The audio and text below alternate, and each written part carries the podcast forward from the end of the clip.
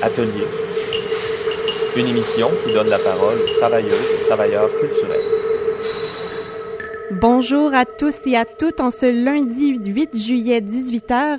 Ici Charlotte Mercil, votre animatrice pour Atelier, votre magazine radiophonique en art actuel en direct de CIBL à Montréal et en territoire non cédé Jojage, Ganyunge Haga. Je tiens à souligner que nous signons notre 50e émission à ceux qui nous suivent depuis nos premiers pas. Merci et bienvenue aux nouveaux auditeurs et auditrices. Et aussi, c'est la première fois que j'anime euh, ce soir, euh, donc euh, donc c'est c'est un moment marquant pour moi. Donc aujourd'hui, on rencontre l'artiste visuel Morija Kitenge. On va découvrir d'abord la fonderie Darling et sa programmation de performances extérieures place publique avec Odile Joron, les expositions de Simon Bello avec avec Jean Champs-Élysées à Parisian Laundry ainsi que Ideas Intimacies de Stéphanie et E. Cregan à Projet Pangé, à Projet Pangé, pardon. Puis on termine en beauté en faisant un survol du dernier opus de la maison de disques Jeunesse Cosmique avec Chitakon Bakam et Véro Marangère. Ces derniers ont justement concocté le commissariat musical de la soirée. Véronique est une artiste sonore qui s'occupe aussi de nos communications ici à Atelier. Les pièces qu'elle a choisies aujourd'hui font partie de la plus récente compilation de jeunesse cosmique Vivre le futur nous appartient 2019. Il s'agit d'une musique locale, transcendante et très expressionniste. La première artiste que nous allons entendre ce soir sera la montréalaise Annette Zénith. Son travail qu'elle place entre Tirza et Francine Raymond, entre l'ombre et la lumière, se veut éthérée, sécurisante, to make you feel safe en bon anglais. Donc on écoute un extrait intitulé Nature is Harmony. 네.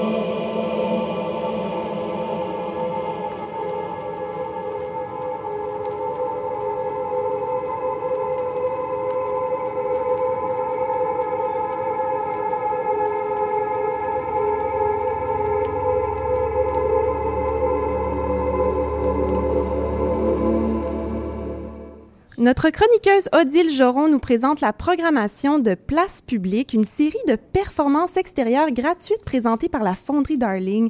Bonsoir Odile. Bonsoir. Peux-tu nous expliquer de quoi il s'agit exactement? Oui, bien sûr. Donc, euh, Place publique, ça consiste en une série de performances extérieures et aussi d'ateliers et d'installations euh, participatives créées par des artistes locaux.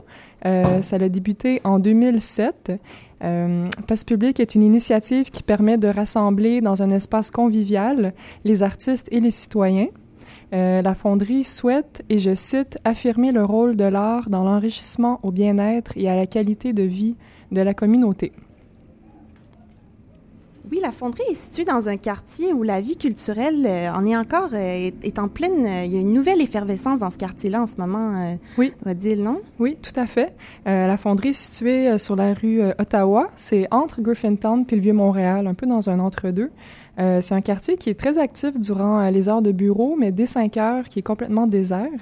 Euh, donc, la fonderie a vu l'arrivée des propriétaires de condos qui se multiplient et observé le style de vie de ces nouveaux habitants. c'est des résidents qui, vivent principalement dans leur espace commun privé par choix, mais aussi parce qu'il y a peu d'espaces rassembleurs publics dans le quartier. puis en parallèle, il y a des, le quartier accueille des coopératives d'habitation comme euh, l'Esperluette et Espace Cercle Carré. Euh, donc, pour la programmation 2019, la fonderie s'est donnée comme objectif de réfléchir à comment on peut rejoindre tous ces résidents qui ont des réalités bien différentes. Euh, elle souhaite provoquer la rencontre entre les artistes, les résidents et les travailleurs. Et pour ce faire, ils ont mis l'emphase sur une programmation sur des pratiques relationnelles.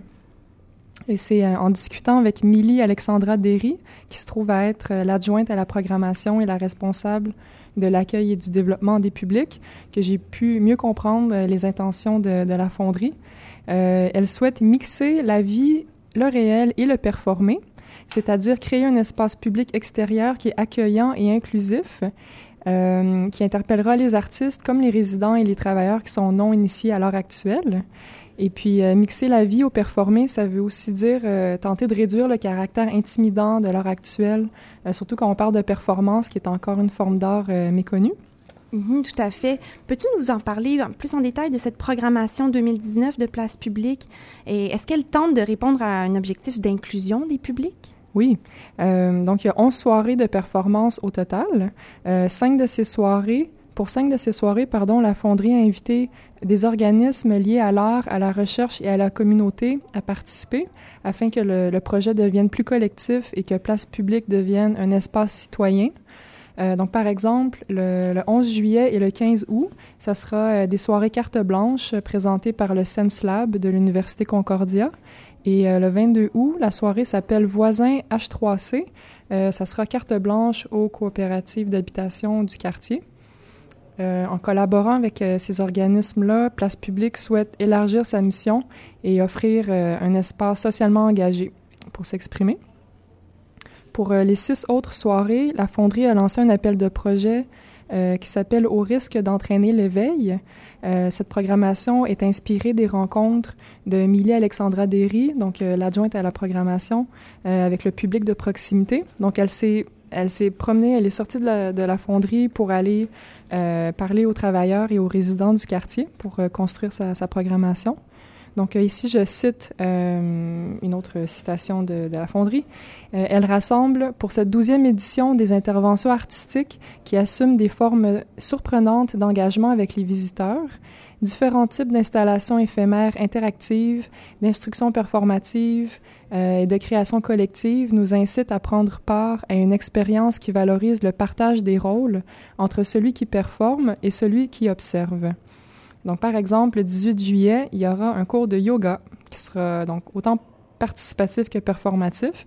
Et puis, étant donné que le yoga est très répandu, bien, on espère que ça va attirer un public non initié. Alors, oui, de mélanger les, disciplines, de, faire interagir. Euh, je pense que les gens sont encore plus enclins à participer euh, dans ces moments-là, surtout euh, quand on inclut le mouvement avec l'art visuel ou mm-hmm. des, des, disciplines qu'on n'aurait pas cru être reliées ensemble ou en tout cas qui pourraient bien fonctionner. Mm-hmm, tout à fait.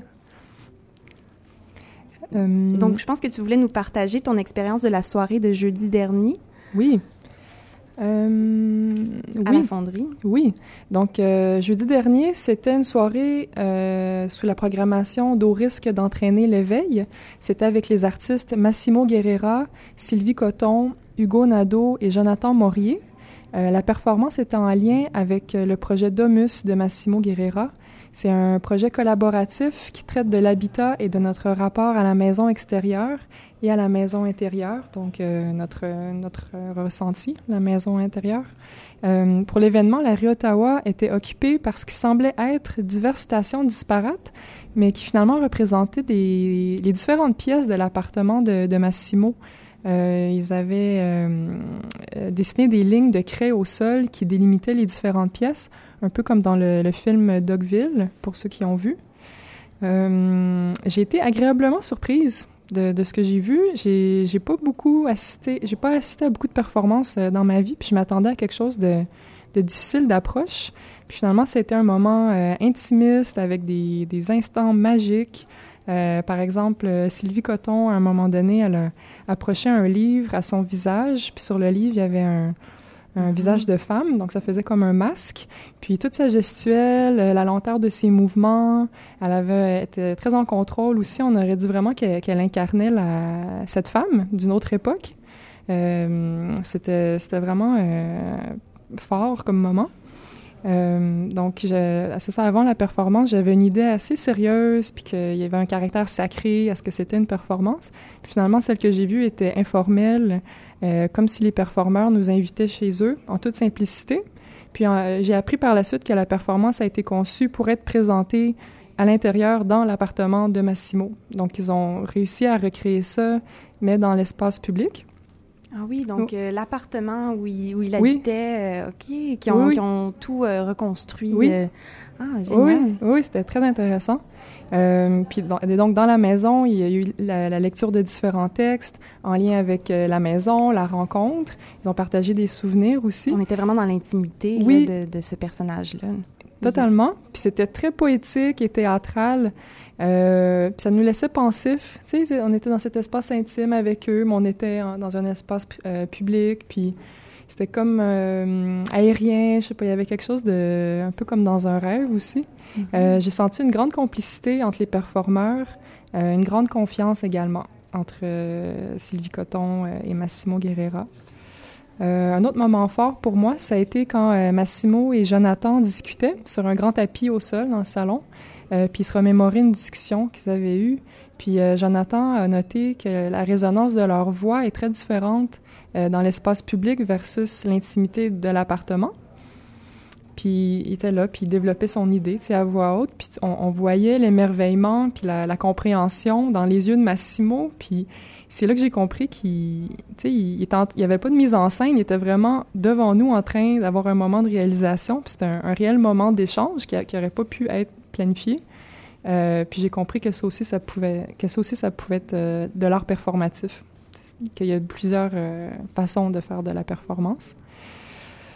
Et euh, Oui, puis en plus, c'est un art qu'on n'est pas toujours habitué de voir, donc euh, on a souvent une idée préconçue de ce que ça peut être par rapport avec euh, d'autres artistes qui sont plus classiques, là, mais de, de, voir que ça peut prendre toutes sortes de formes, oui. une variété de formes, c'est, ça devait être intéressant.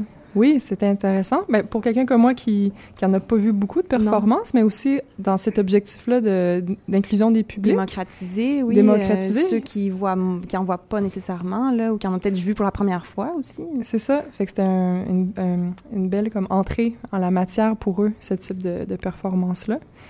Donc ça a atteint l'objectif finalement, comme euh, de la fonderie.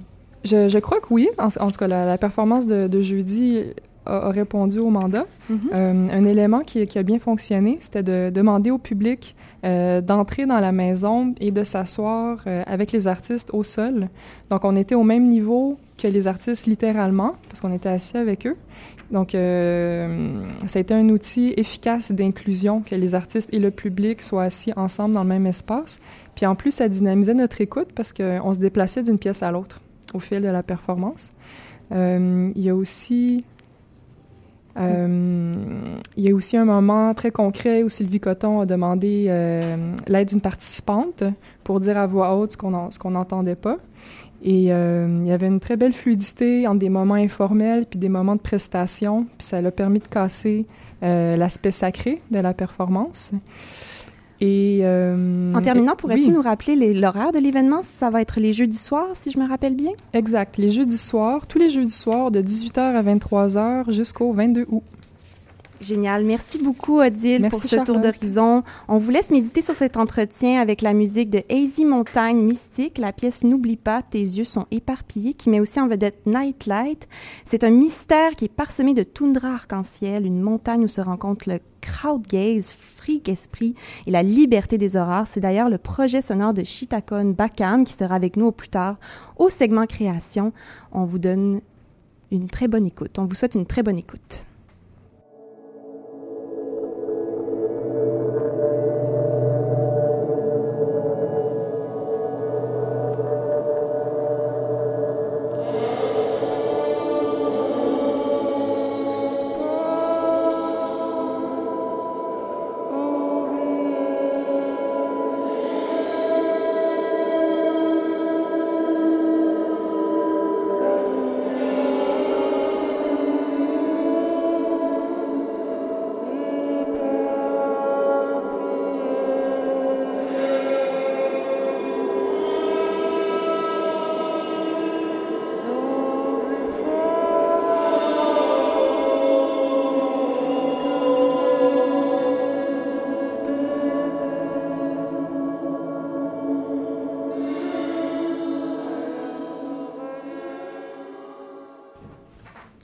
Nous avons la chance de compter parmi nous l'artiste Morija Kitenge.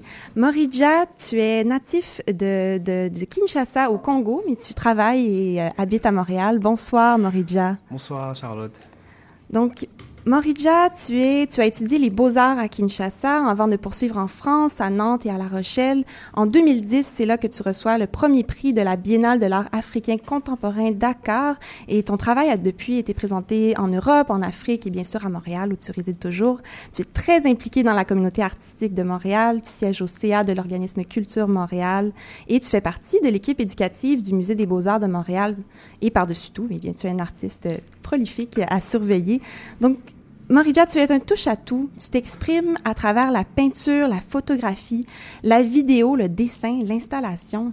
Mon Dieu, pourquoi est-ce important pour toi d'utiliser plusieurs médiums? Qu'est-ce que ça apporte à ta pratique, cette kyrielle de disciplines? Ben, d'abord, merci euh, pour l'invitation à l'émission.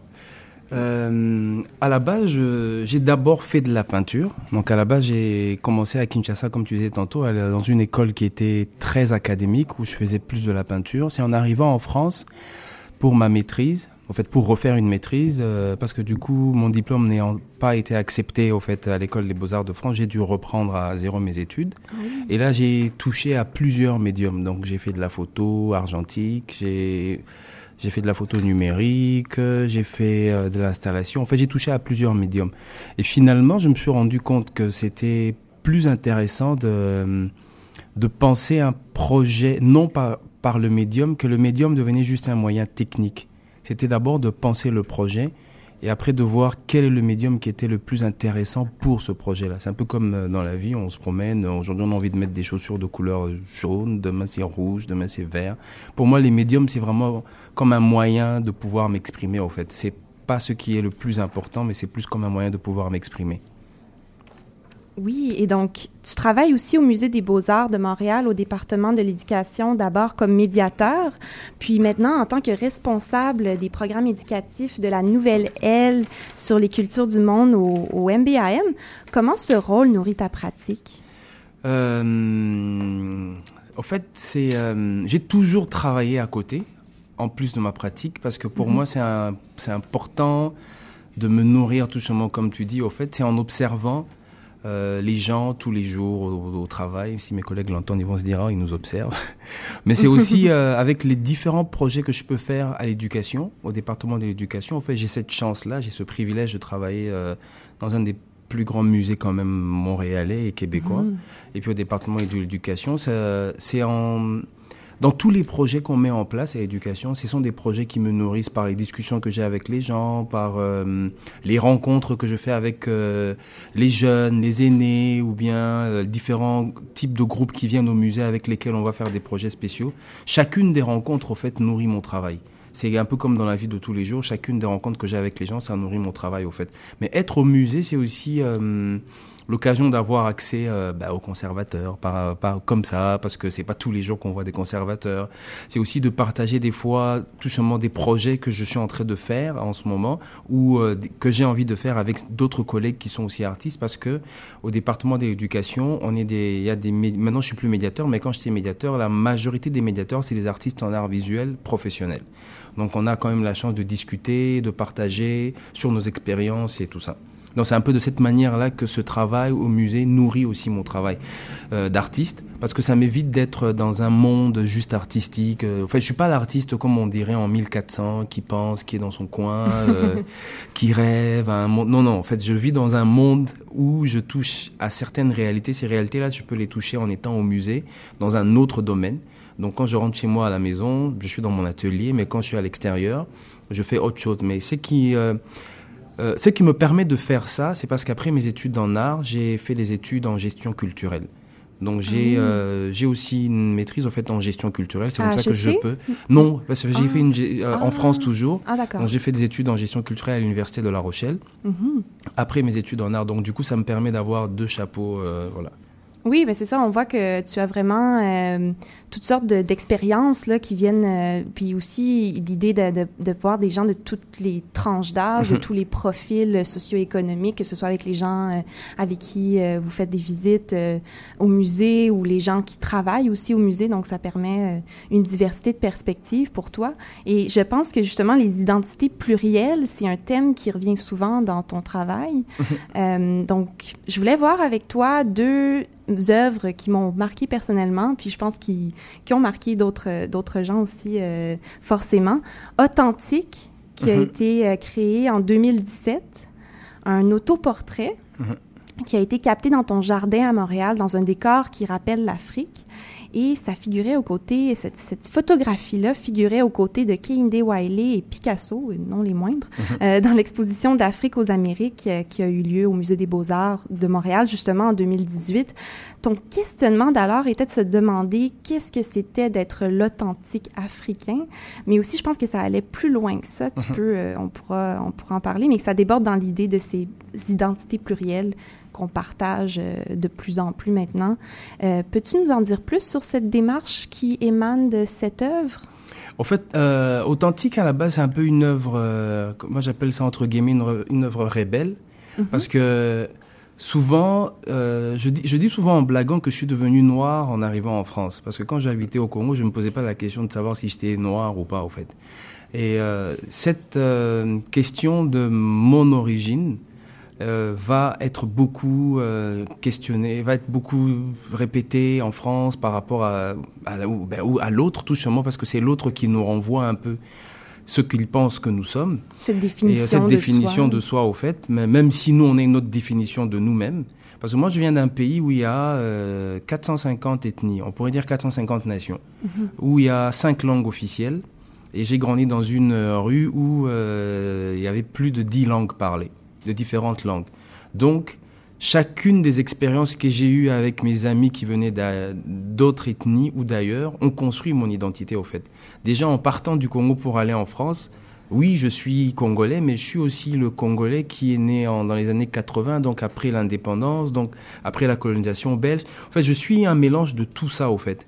Sauf que quand j'arrive en France ou j'arrive ici au Québec plus tard, on me renvoie toujours à, à quelque chose en disant ah mais il est africain. Ah et surtout quand je veux mettre un tissu euh, bah, le, le, tissu qui est connu en disant tissu africain qui n'est pas africain en soi au fait on va me renvoyer à tout ça au fait. Et oui c'est comme on met tout dans le même pot on met tout euh, dans le, le même, pot dans le si même on continent. un espagnol euh, vient de l'Europe. voilà. l'Europe c'est pareil l'Europe c'est pareil partout. au fait. Et mm -hmm. toute cette question là euh, toute cette problématique je veux la retrouver non seulement dans la vie de tous les jours mais je veux la retrouver aussi en relation avec certains euh, euh, conservateurs ou certains curateurs d'exposition qui vont me dire ah mais ton œuvre elle est pas assez africaine.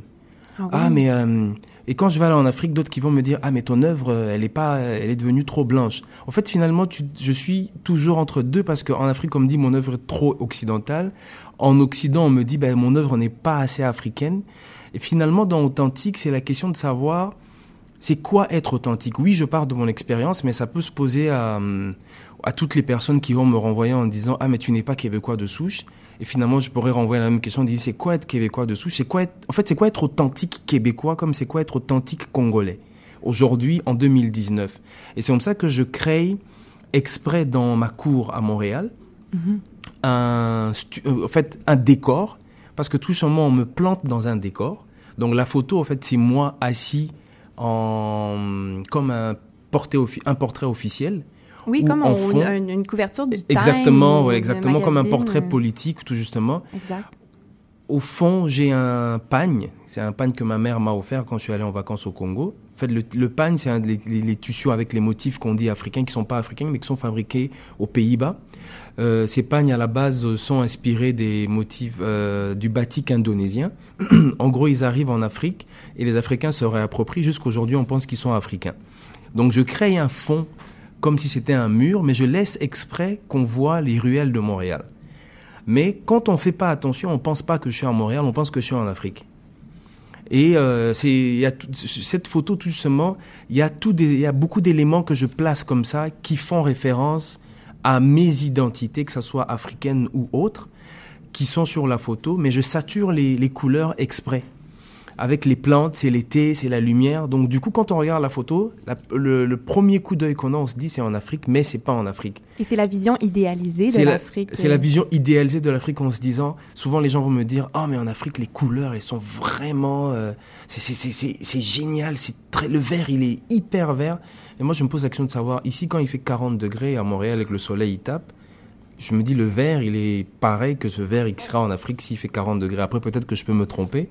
Mais c'est toute cette question-là de dire, mais c'est quoi être authentique? Je, je nie pas que je suis, euh, d'ailleurs je dis souvent, je suis d'abord congolais avant d'être africain. Je ne nie pas que je suis africain, mais c'est quoi être authentique africain en 2019 Parce qu'il y a des gens qui ont, qui ont une image mhm. de ce que c'est être africain. Et moi, dans, ce dans mon travail, tout simplement, je veux parler de mes identités plurielles, sans nier mon identité d'origine, mais aussi euh, les identités plurielles. Pourquoi? Pour dire que je suis un amas de beaucoup de choses et de beaucoup d'histoires, au fait, qui me construit les territoires où j'ai habité, les territoires où je suis passé, et c'est des choses qui m'intéressent dans mon travail. Tout à fait. Il y a ça, on, voit les, mêmes, euh, une idée euh, semblable aussi de, dans Christ, Christ Pantocrator, qui, euh, que tu exposes à la galerie Hugues Charbonneau euh, ce depuis ce printemps, qui s'inspire, euh, là, cette fois-ci, des icônes de l'art byzantin. C'est un portrait qui fait référence à cette identité culturelle. là, peux-tu nous en dire plus sur cette œuvre? C'est une toile? Au fait, Chris Pantocrator, c'est une série que je suis en train de faire en ce moment, qui est inspirée, au fait, mm. d'une icône que mes parents m'ont offert parce que ah je suis de confession catholique. Et euh, comme je dis souvent, en fait, j'ai été colonisé. En fait, les Belges, je viens du Congo qui, a été, qui ont été euh, colonisés par les Belges, et on est majoritairement catholique. Et euh, comme je dis souvent, j'ai été colonisé une fois pour être catholique. Ben, je veux euh, veux pas me décoloniser. Il faut que je me décolonise moi-même, donc je veux pas y arrêter. Et avec Chris Pantocrator, l'idée c'est de montrer au fait une icône que mes parents m'offrent, que j'emmène avec moi ici, mais qui est une icône byzantine que moi, en tant que catholique au Congo, j'utilise.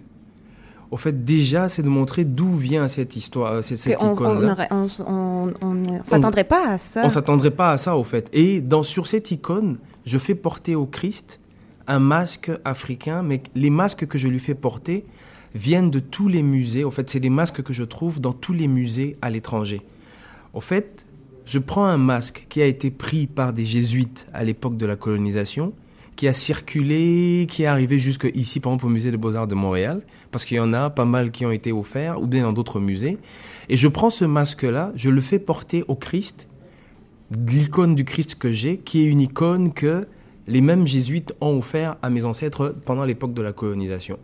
Et là, quand on regarde l'histoire de cette icône, on se rend compte que c'est pas une icône qui vient de la France, qui c'est pas une icône qui vient de la Belgique, mais c'est une icône qui vient de plus loin, au fait et qui a traversé, qui a fait partie de l'histoire de, euh, des religions, au fait, jusqu'à arriver au Congo où moi je suis né.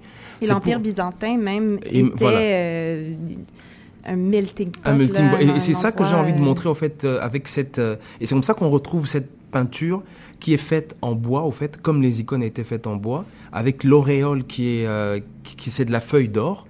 Et je reprends les mêmes techniques. Au fait, j'aime bien utiliser les mêmes codes quand je emprunte, parce qu'en ce moment on parle beaucoup d'appropriation culturelle, moi je parle d'emprunt, ça dépend euh, dans quel, de, quel angle, mais quand j'emprunte, parce que j'emprunte tout simplement à cette, à cette iconographie-là, auquel je rajoute euh, un masque africain que je vois dans des musées. Pour moi c'est important de prendre un masque qui existe dans un musée pour faire un lien avec euh, tout simplement cette euh, pas cet échange, cette, euh, ce... Et tu confonds aussi la réalité et la fiction. Et la fiction, voilà. J'aime bien mélanger, en fait, voilà, exactement. J'aime bien mélanger à tel point que le, le spectateur qui se trouve devant mon œuvre, sur certaines œuvres, va se poser, la, va se poser des questions en disant est-ce que ça c'est vrai? Est-ce que ça a été déformé? À quel point? Voilà. Je veux que le mm. spectateur devant mon œuvre se pose plusieurs questions, qu'il soit mélangé entre la réalité et la fiction. Et en ce moment, euh, Morija, tu exposes présentement à deux endroits à Montréal. Oui. En ce moment, j'expose à la Maison de la Culture Notre, Notre-Dame de Grâce et puis Côte des Neiges. C'est dans le cadre d'une expo qui s'appelle Mémoire sélective, donc je pousse euh, beaucoup de gens qui nous écoutent à aller la voir. On est plusieurs artistes au fait euh, montréalais. C'est une expo qui regroupe, qui parle tout simplement de c'est quoi euh, cette la mémoire collective, mais comment est-ce qu'elle est sélective? Qu'est-ce qu'on va choisir de garder dans nos mémoires dans, dans, par rapport à nos identités au fait Donc c'est une super expo, une superbe expo au fait qui regroupe en tout cas des très très bons artistes de Montréal, dont moi. Donc du coup, je, je vous inviterai vraiment à aller la voir. Et la deuxième est à la galerie Hugues Charbonneau. La deuxième, en fait, en ce moment, je suis pas en expo à la galerie Hugues Charbonneau. je suis en résidence. Parce que comme la galerie, parce que je suis représenté par euh, Hugues Charbonneau. Et comme la galerie, euh, l'été, il n'y a pas d'expo, Hugues nous offre tout simplement la possibilité, euh, comme j'ai pas un grand atelier, tout simplement de travailler dans la galerie. Donc en ce moment, je suis en train de travailler sur des nouvelles œuvres que je compte présenter pour des expos d'ici la fin de l'année. Génial. Et est-ce que tu te consacres à un sujet en particulier en ce moment ou quelque chose qui en fait, En ce moment, j'essaye de revenir à la, à la peinture. Comme je disais, en fait, pendant mhm. très longtemps, j'ai fait... Euh, à la base, je, suis peintre et ça me manquait de la peinture. Donc en ce moment, j'essaie de revenir à la peinture, mais encore une fois, je vais peut-être sortir parce que j'ai un projet que je veux réaliser euh, pour le Four Season. Ah oui Oui, c'est un projet que je réalise qui va être lancé en septembre. C'est une installation, donc je ne peux pas en dire plus. donc c'est ah, une installation euh, en fait. Donc du coup, je, je, pensais cet été travailler en peinture, mais finalement, je me retrouve à, à travailler aussi en installation. Donc c'est un peu ce que je fais euh, là cet été en ce moment. Eh bien, on va suivre ton travail très attentivement, Moridja. C'était un plaisir. Merci d'avoir partagé ta vision avec nous. Ben, merci à vous pour l'invitation. Merci.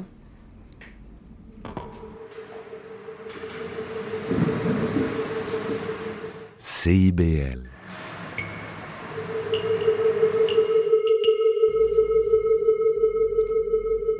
Vous êtes toujours à l'écoute d'ateliers en direct des studios de CIBL au centre-ville de Montréal. Mon nom est Charlotte Mercil et avant d'enchaîner avec nos prochains invités, je tiens à vous mentionner que les épisodes précédents d'Atelier sont tous disponibles en ligne sur radioatelier.ca et sur la plupart des plateformes de diffusion balado comme Apple, euh, Spotify et tutti quanti. Donc pour sa première toute première chronique à Atelier, vraiment c'est la semaine des premières euh, aujourd'hui. Jean-Michel Quirion, travailleur culturel et auteur, commissaire indépendant, tu nous présentes les expositions incontournables à voir et à revoir à Montréal durant la saison estivale. Aujourd'hui, il nous parle de deux expositions en analyse comparative, intéressant. Bonsoir Jean-Michel. Bonsoir Charlotte, ça va bien? Ça va très bien, toi? Ça va bien. Donc euh, oui, ce soir, en fait, je vous propose une analyse euh, des expositions respectives de Simon Bello avec Champs-Élysées à Parisian Laundry, ainsi que Ideus Intimacies de Stephanie O'Cregan, enfin en collaboration avec la scénographe Natacha Boucher à Projet Pangé. En fait, la semaine dernière, j'ai visité ces deux expositions et j'ai été happé, voire submergé, ouais, en fait, par la dimension scénique de ces installations. Or, j'entame ma première chronique avec ces deux mises en scène expographiques pour jouer avec les mots, et ce, en assumant pleinement que l'exposition, euh, en fait, de Bello se terminait samedi dernier, le 6 juillet, et qu'il est malencontreusement fait impossible euh, de revoir celle-ci. Euh, ces scénographies contemplatives, immersives et participatives s'avèrent incontournables, néanmoins, euh, en fait, incomparables, pardon. Néanmoins, depuis mes visites, euh, je ne cesse de les comparer, de les concilier euh, en une expérience commune, en fait, qui relève de la dramaturgie. Donc, euh, les expositions sont réfléchies autrement, in situ. elles s'insèrent entièrement fait aux espaces de ces deux lieux voués à la marchandisation de l'art. Je vais commencer en fait avec euh, l'exposition de Simon. Donc, euh, Simon Bello est un artiste euh, actuellement établi à Montréal après des études à la School of Art Institute de Chicago. Il a présenté ses œuvres au sein d'innombrables expositions individuelles et collectives, brièvement au Sculpture Center à New York, à la Galerie René Blouin, à la Galerie Raising Cattle, à Optica Centre d'art contemporain et à la, Galerie, à la Galerie Vidange, qui sont toutes situées à Montréal, et j'en passe. Simon Bello a été finaliste du prix Pierre Ayotte de la Ville de Montréal en 2017. Il est l'un des neuf artistes lauréats du programme d'atelier montréalais 2019-2022 de la Fonderie Darling à Montréal. Tout un cursus. Tout un cursus. Ainsi, vous avez la possibilité, en fait, par le biais de la Fonderie, euh, de le visiter en atelier. Euh, bon, peut-être pour enfin y voir, euh, y revoir les bribes de son exposition la plus récente. Donc, euh, Champs-Élysées, en fait, s'est déployé euh, dans l'espace singulier du Bonne-Cœur à Parisian Laundry du 6 juin au 6 juillet. L'installation de Bello, euh, constituée en fait principalement de, propositions picturales et sculpturales, et d'interventions variées s'imbriquent adroitement ce lieu souterrain entièrement constitué de béton et détournent en fait ces éléments architecturaux en des dispositifs de présentation non conventionnels. Euh, la mise en scène s'appréhende en un parcours sinueux et nébuleux en raison d'objets énigmatiques, brièvement comme des tartes renversées au sol ou une démesurée coquille d'œufs fracassée qui sont disposés en fait ça et là à même les contraintes euh, architecturales de l'espace, comme sur son sol. Euh, colossale fresque obstrue une ouverture et laisse entrevoir euh, un décor allusif, fictif, sorte de porte d'une société autre. En ce sens, par ce genre justement d'insertion dans l'espace, l'artiste convoque une imagerie et de surcroît une rêverie, je dirais, pour reprendre ces mots justement, la promesse d'un paradis de l'au-delà. Cependant, je considère que ce rêve s'avère plus dystopique euh, que paradisiaque, disons-le. Un paradis perdu. Exactement, si bien dit. Donc, euh, sinon, c'est ça, les sculptures captives éveillent les sens. Euh, Bello engage le visiteur en une contemplation, une perception multisensorielle au moyen d'odeurs. Il plus particulièrement fait l'ascenseur suave de la lavande qui se propage dans le bon cœur. Euh, puis justement, quant à l'éclairage, Simon euh, déjoue, rejoue les traditions en ajoutant des jeux d'ombrage par le biais d'un lampadaire euh, de forme lunaire. Donc, en fait, tout est toute mise en valeur est différente. Et quant à l'exposition de Stephanie Cregan, oui. c'est une artiste montréalaise qu'on a reçue d'ailleurs à l'émission du 21 janvier à Atelier, si jamais vous voulez euh, réécouter l'entrevue. Mais tu as quelques impressions sur son exposition Hideous Intimacies. Oui, exactement. Donc rapidement, elle est détentrice de baccalauréat en intermedia art électronique de l'Université Concordia. Elle est une autrice, une artiste. Elle est cofondatrice de deux galeries à Montréal. Son travail a été exposé à Montréal, Toronto, Chicago, New York et Prague, entre autres. Euh, puis en fait, elle a, travaillé euh, en collaboration étroite euh, avec la scénographe Natacha Boucher, qui est par ailleurs derrière plusieurs expositions à la Fondation Phi de Montréal. Donc, Induce Intimacies s'appréhende en fait comme un period room euh, qui fait écho justement à l'exposition, euh, je trouve, euh, qui est actuellement à Vox, par l'expérience spatio-temporelle contemplative et enfin interactive, en campant les visiteurs qui deviennent tour à tour les regardeurs et les acteurs d'un passé qui semble figé. Donc, d'une part, une travée de cloison dans laquelle sont insérés une succession d'écrans reconfigure complètement l'espace de Pangé. Les vidéos de l'artiste sont diffusées avec euh, des cases d'écoute à la disposition des visiteurs afin d'accentuer toute cette dimension intimiste-là à l'exposition. D'autre part, un aménagement qui réfère justement aux divisions d'un appartement figuré, peut-être celui de l'artiste, euh, montre avoir un immense bain de céramique duquel émerge un amas en fait de terre et de plantes intérieures qui y sont plantées. En second lieu, euh, se trouvent d'autres cloisons avec des objets plutôt domestiques, puis ça s'apprend vraiment fait comme une sorte d'ouverture provisoire sur un lieu privé dans l'intimité de l'artiste. Euh, puis l'expographie, pour ne pas dire justement la scénographie, incite à l'appréhension de l'espace, à la déambulation, à l'intrusion, à l'infiltration même au-delà de l'observation. Et comment expliques-tu la corrélation entre, ces deux expositions qui me semblent pourtant assez différentes selon ce que tu nous as partagé? Oui, les expositions sont différentes, certes. Euh, toutefois, elles sont en, corrélation, d'après bon, mes réflexions puis les, comparaisons. Euh, bien que celles-ci euh, relèvent en fait évidemment de la dramaturgie, elles s'inscrivent d'une façon site spécifique, donc in situ dans les deux galeries commerciales. Habituellement, cette pratique en fait de, bon, de circonscrire une exposition spécifiquement au lieu de diffusion ne s'inscrit pas nécessairement dans les galeries marchandes. Quoi qu'il en soit, les expositions de Bello et de Cregan euh, sont toutes part élaborées pour les espaces de monstration, euh, justement délaissant toutes mises en exposition traditionnelle. Puis c'est vraiment en fait cette dimension-là in situ, au-delà de tout ce qui est question de théâtralité, qui fait en sorte que ces expositions-là euh, sont en corrélation. Et est-ce que c'est euh, une pratique peu commune euh, dans les galeries commerciales montréalaises, non, de présenter des expositions in situ dans leurs espaces? Assurément, là, je considère que c'est très peu commun à Montréal. Euh, sincèrement, il y a Parisian Laundry avec son bon cœur, qui serait probablement la seule galerie commerciale a laissé autant de possibilités aux artistes par des expositions sites spécifiques, puis qui sont vraiment réfléchis en fait pour le cube de béton qui renverse, euh, bon, dès lors, tous les archétypes du cube blanc. Pareillement pour Pangé, euh, les expositions sont fréquemment in situ malgré l'espace qui est plutôt classique, là, style cube blanc justement. Mhm. Et plus précisément, en quoi ces expositions-là, tu as mentionné à quelques reprises euh, le côté théâtral, euh, en quoi ça relève de l'expérience, une expérience scénique? Oui, oui, totalement. En fait, je me suis plutôt fié, bon, à des écrits, puis bon, André Desvallées relevait en fait des moyens techniques ordonnés de mouvements scéniques dans la mise en exposition. Donc, on pouvait, justement jouer avec le vocabulaire, donc expographie, scénographie. Euh, puis c'est ça en fait les artistes avec Champs-Élysées et Indius Intimacies misent sur la constitution en fait du contenu et celle de l'organisation de ce contenu-là. Ils réfléchissent de même qu'à la relation des visiteurs envers ce contenu. Donc ainsi, euh, je dirais que les visiteurs deviennent plus que des regardeurs, mais justement des spectateurs, des acteurs tout à la fois.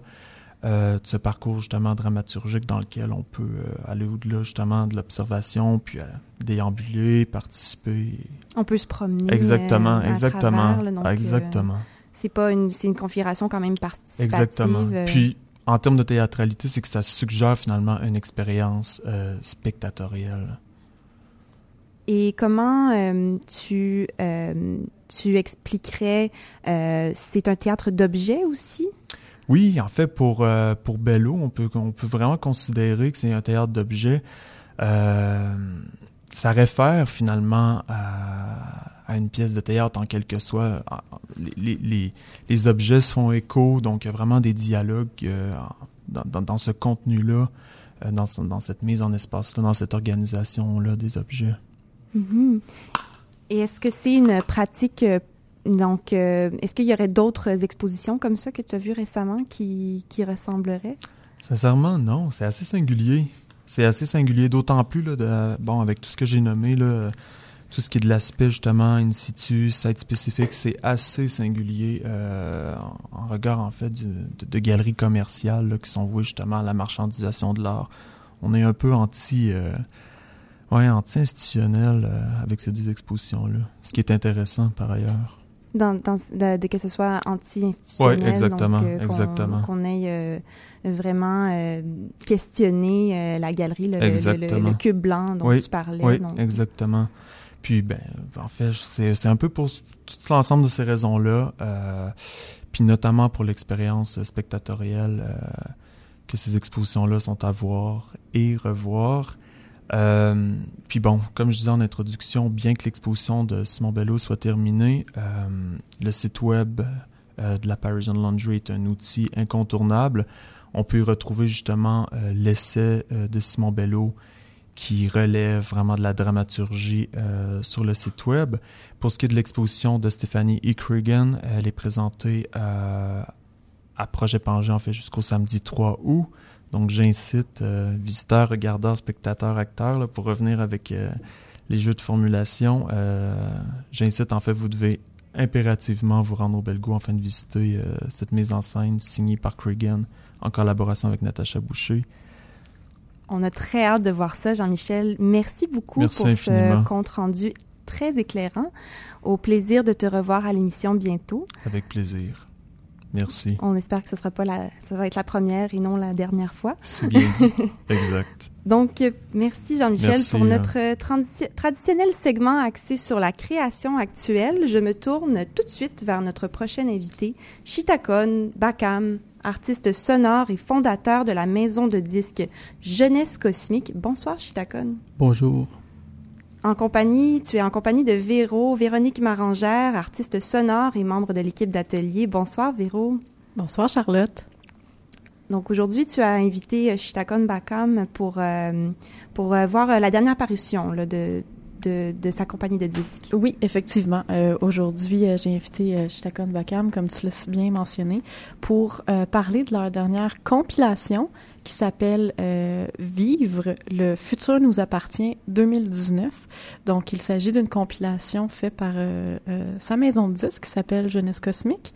La compilation regroupe 32 pièces de différents artistes provenant de Montréal, Québec, Milan, Nantes et, tenez-vous bien, Gatineau. Les pièces sont principalement expérimentales, noise et psychédéliques. Jeunesse cosmique euh, se veut une, en fait une alternative à toute responsabilité commerciale de nos jours. Il donne la chance à l'art qui est euh, habituellement mis à part de s'affirmer et créer une force contre la culpabilité de l'homme. Donc, euh, sur ce, je vais laisser la parole à Chitakon pour nous raconter un peu euh, l'histoire de Jeunesse Cosmique.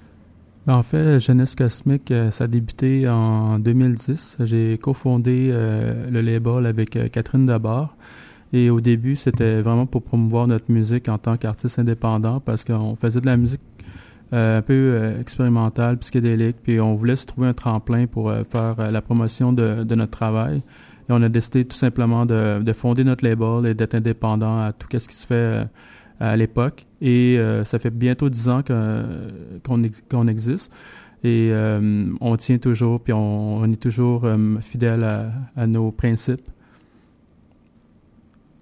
Donc euh, aujourd'hui, Chitakon, tu nous présentes des segments des pièces de la compilation et tu expliques en quoi ces pièces t'ont touché et euh, ce que tu trouves de particulier à chacune d'elles. Euh, oui, c'est bien ça. Véronique a, choisi cinq extraits de, chansons. Et pour un peu résumer la, compilation, mais c'est un peu dur de résumer quand même. Il y a 32 pièces, mais elle, a fait une bonne sélection, je trouve, pour le présenter aux auditeurs. Donc la première, ça va être euh, qu'on va entendre et halluciner pareil du projet Téléphone Maison.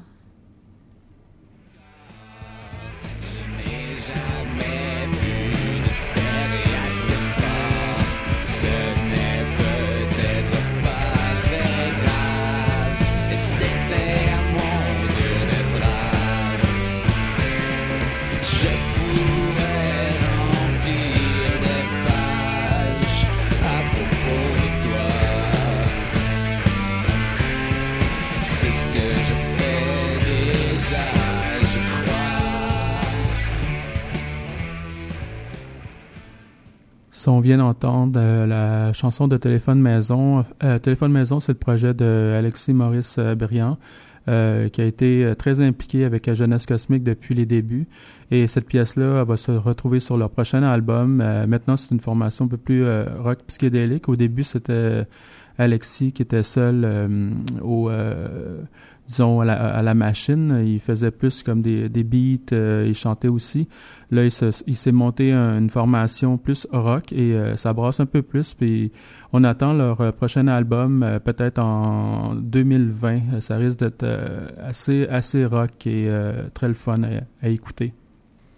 Merci beaucoup, Chitakon. La prochaine pièce est Acide Pitoun de Morbias. À l'écoute. Thank you.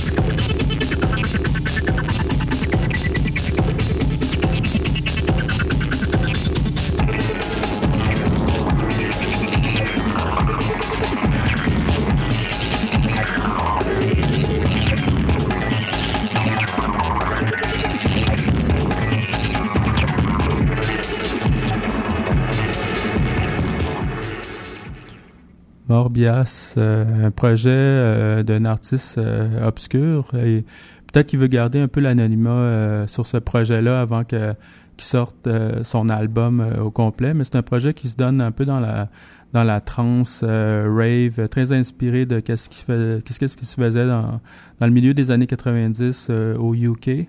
Et c'est un projet d'échantillonnage aussi. Fait euh, on attend aussi son prochain album euh, apparaître euh, sous Jeunesse Cosmique. Mais si vous fouillez un peu sur les internets, on peut trouver des bribes de, de Morbias quelque part.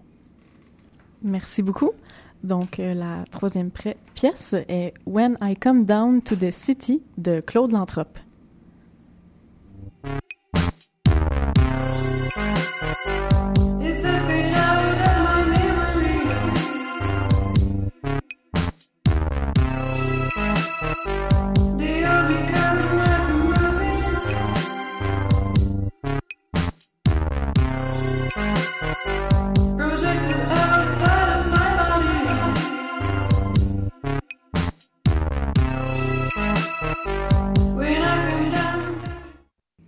C'était Claude Lantrope, euh, c'est un artiste euh, multidisciplinaire euh, que j'aime beaucoup, que j'affectionne aussi. c'est une amie aussi qui, qui est très polyvalente, elle peut donner dans la, dans cette espèce de pop euh, très Brigitte Fontaine mélangée avec des aspects électroniques. Et elle fait aussi des installations euh, sonores et euh, tout aussi éclaté que sa musique. c'est une artiste à suivre. Claude Lantrop, ça, va être dans ça, ça appartient au futur, en fait. Merci beaucoup. La prochaine pièce est Vision de Sweet Chili Boys. Vision politique à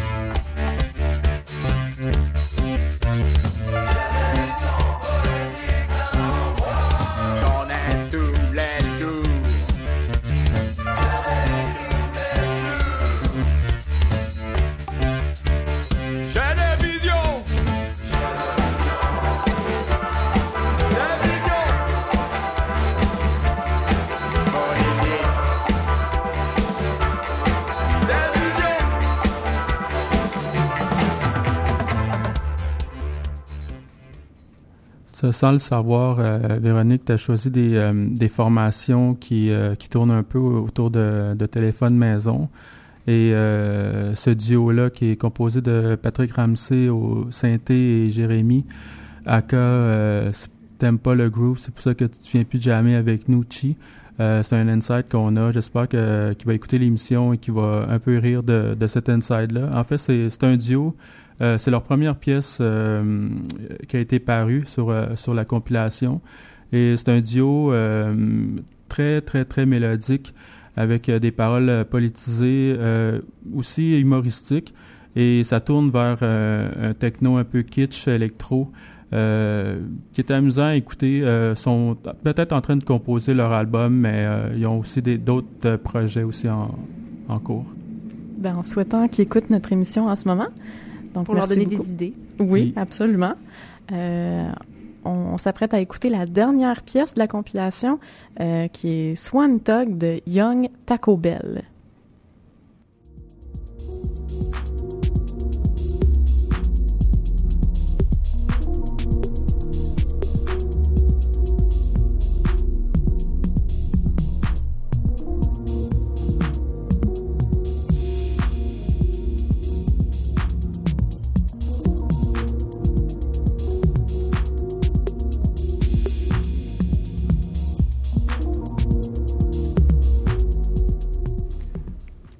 Quelque chose de, mystérieux, pardon, Chitakon. Il y a quelque chose de mystérieux dans cette euh, ambiance-là. Euh, Swan Dog aussi, tout un titre. C'est pas euh, le signe n'est pas un animal qu'on associerait avec le phénomène Tog.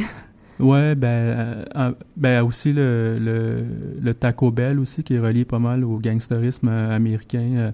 en fait, c'est un projet qui se veut un peu gangster électro avec euh, justement des, des références euh, au TOG, aux références à la culture américaine aussi.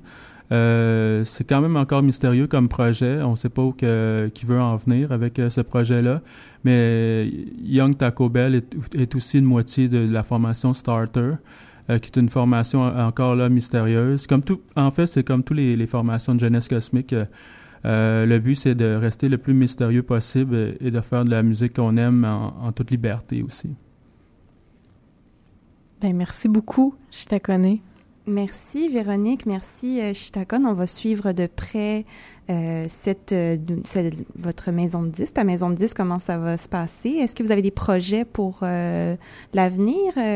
vous, êtes, en train de travailler sur d'autres projets en ce moment? Ben, en fait, la, la, compilation euh, devrait sortir sous peu en format physique. Là, elle est disponible en format digital, euh, mais euh, je travaille sur la production en cassette double de, de la compilation. il y a aussi des, des parutions à venir sur Jeunesse Cosmique et aussi la promotion de, de mon album, Les Montagnes Mystiques, et celui de, de Paraphonique, qui est les deux sortis en, en format vinyle. Fait qu'on travaille quand même sur, sur promouvoir ces deux albums-là pour l'instant. Très bien. Et en une phrase, si tu devais euh, trouver un fil conducteur entre toutes ces pièces qu'on a trouvées pour euh, nous donner une conclusion sur laquelle euh, nous quitter ce soir? Euh, ben, ça serait 420. Euh, ça serait comme, peut-être pas une phrase, mais comme un mot. Un mot, c'est encore mieux. Donc, merci Chitakon, merci Véronique pour euh, votre présence ce soir. Merci à toi. Donc, sur cette note inspirante, on se retrouve la semaine prochaine, lundi même heure, sur les ondes de CIBL pour une toute nouvelle émission d'atelier. Entre-temps, on continue la conversation sur ce, que, sur ce que vous venez d'entendre sur nos pages Facebook et Instagram.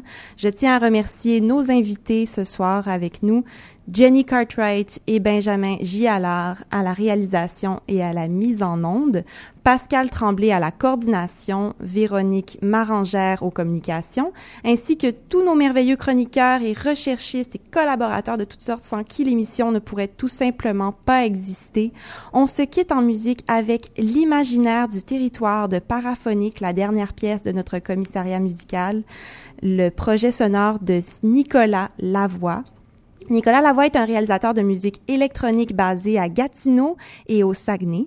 Sa musique est faite de rythmes, de nappes d'arpèges et de sons triturés qui suggèrent des environnements sonores qui sont toujours en mouvement à base de synthèse modulaire et analogique. Mon nom est Charlotte Mercil et au nom de toute l'équipe, bonne soirée.